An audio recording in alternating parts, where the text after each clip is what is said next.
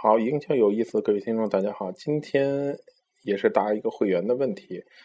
这个会员呢，在日本从事这个自行车售卖的工作，然后他提出了几个问题，没想到在日本也有我们的听众，还是很开心的啊。他说了两点，第一就是当他介绍自行车不同的功能的时候呢，不同价位自行车的时候，这个客户没有感触，只是哦哦啊啊的这种，但是没有实际的感触。也不知道这个四千的跟六千的有什么区别。第二呢，是客户不知道自己想要什么样的一个自行车，这是他提出了两个在导购方面的一个问题，今天给他讲一讲。第一个问题呢，我觉得你可以从这个角度去看一下，你觉得他不知道这个四千跟六千的功能有什么区别？其实你不能从讲自行车来入手，客户也许会问这样问题，说这个为什么贵，这个为什么便宜？但是很重要的是。作为一个导购呢，大多数是偏交易型销售，比顾问式销售的要求会低一些。但是如果你能做到顾问式的标准的话，会做得更好。我觉得你可以参见我以前的一期节目，就是何为顾问式销售，你可以去听一下这期节目。那么我们应该怎么去发问呢？我们应该去了解一下客户骑自行车是做什么？他是休闲呢？是通勤用呢？还是说要山地车要去探险呢？还是说要一个？跑车要怎么去锻炼身体呢？还是要去怎么样？每一个人买自行车是有不同的细分的需求的，不像以前，像我们中国最早就是代步工具，对吧？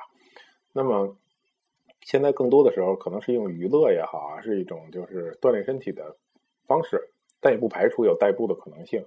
所以你不要直接给客户介绍这个自行车的各种功能，你应该去先了解客户买这台自行车是要做什么用。因为不同的自行车的种类有不同的用途，通过了解了客户需求，根据他的需求来去推荐你的产品，那么这个时候你的这些功能就会起作用了，就会能打动他，感触到他。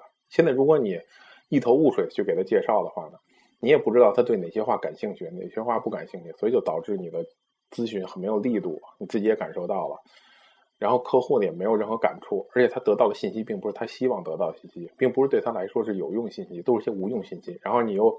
说了一些对你来说 销售也无用的信息，所以你这这这个情况下呢，你们就没有真正的交流，等于大家在耽误时间。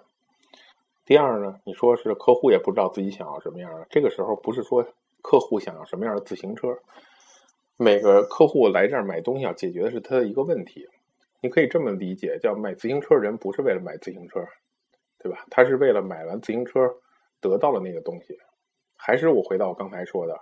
你有没有去了解客户的需求是什么？比如说他到底要拿它干？现在为什么要买自行车？他总清楚吧？因为他进了你的店，他要去了解，他总是有这么一个愿望的。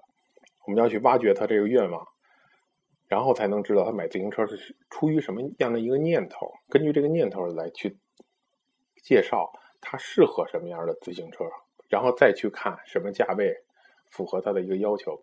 所以基本上你的主要问题就是不了解客户的需求，也没有去询问。我建议你要去仔细的去询问客户的一个需求，因为你这个是一个功能性的产品，而且这个自行车多少有一点点技术含量，有一点点这个专业的专业性。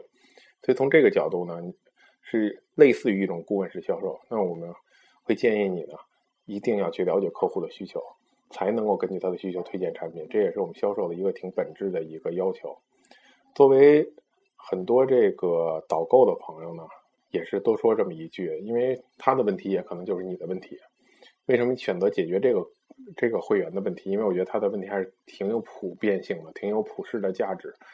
所以，如果你做导购呢，如果你能超别人一步，能够了解客户需求再去介绍产品，那么你会得到很好的一个销售上的提升。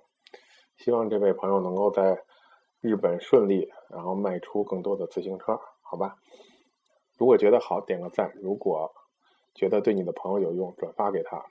谢谢大家。